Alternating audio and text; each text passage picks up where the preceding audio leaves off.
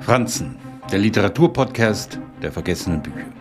Nichts fördert das Lesen so sehr wie ein Roman, hinter dem persönliche Erlebnisse vermutet werden. Im Falle von Jean Sand bot die Liebesaffäre zu Alfred de Musset in Sie und Er Anlass zu wilden Spekulationen.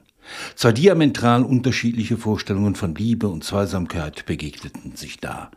Mal ist der eine der anderen näher, mal die eine dem anderen. Dass bei solchen Voraussetzungen zumeist Verluste und Seelenqualen herausspringen, liegt in der Natur der Dinge. Niemand liebt ungestraft. Aus ein paar Zeilen eines Briefs, den die Malerin Therese dem um einige Jahre jüngeren Laurent schreibt, entwickelt sich eine von Eifersucht und Besitzstreben geprägte Liebe. Die Romantik des Augenblicks allein genügt nicht, wenn man nicht sicher ist, ob der andere einen noch liebt. Wobei Platons Diktum Liebe ist in dem, der liebt und nicht in dem, der geliebt wird, einmal mehr zum Tragen kommt. Da haben wir also den Egoisten Laurent, die ältere, erfahrenere Therese, von Anfang an ein ungleiches Paar.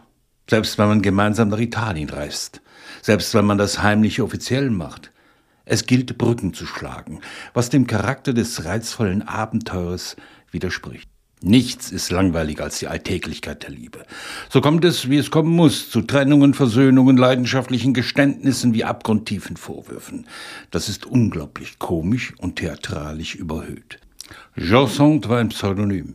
Sie war eine Unangepasste, eine Feministin und verlieh Frauen in einer Zeit, in der sie in Ehen eingesperrt und auf einem ihnen zugewiesenen Platz gehalten wurden, eine Stimme. Sie schrieb Artikel in verschiedenen Zeitungen über die sozialen Missstände im Frankreich des 19. Jahrhunderts. So mag sie und er verstaubt wirken, weil es die Romantik mittels Leidenschaft allzu sehr verklärt, aber ein wunderbares Vergnügen, wenn wir an Jean Sand und Alfred de Musset denken.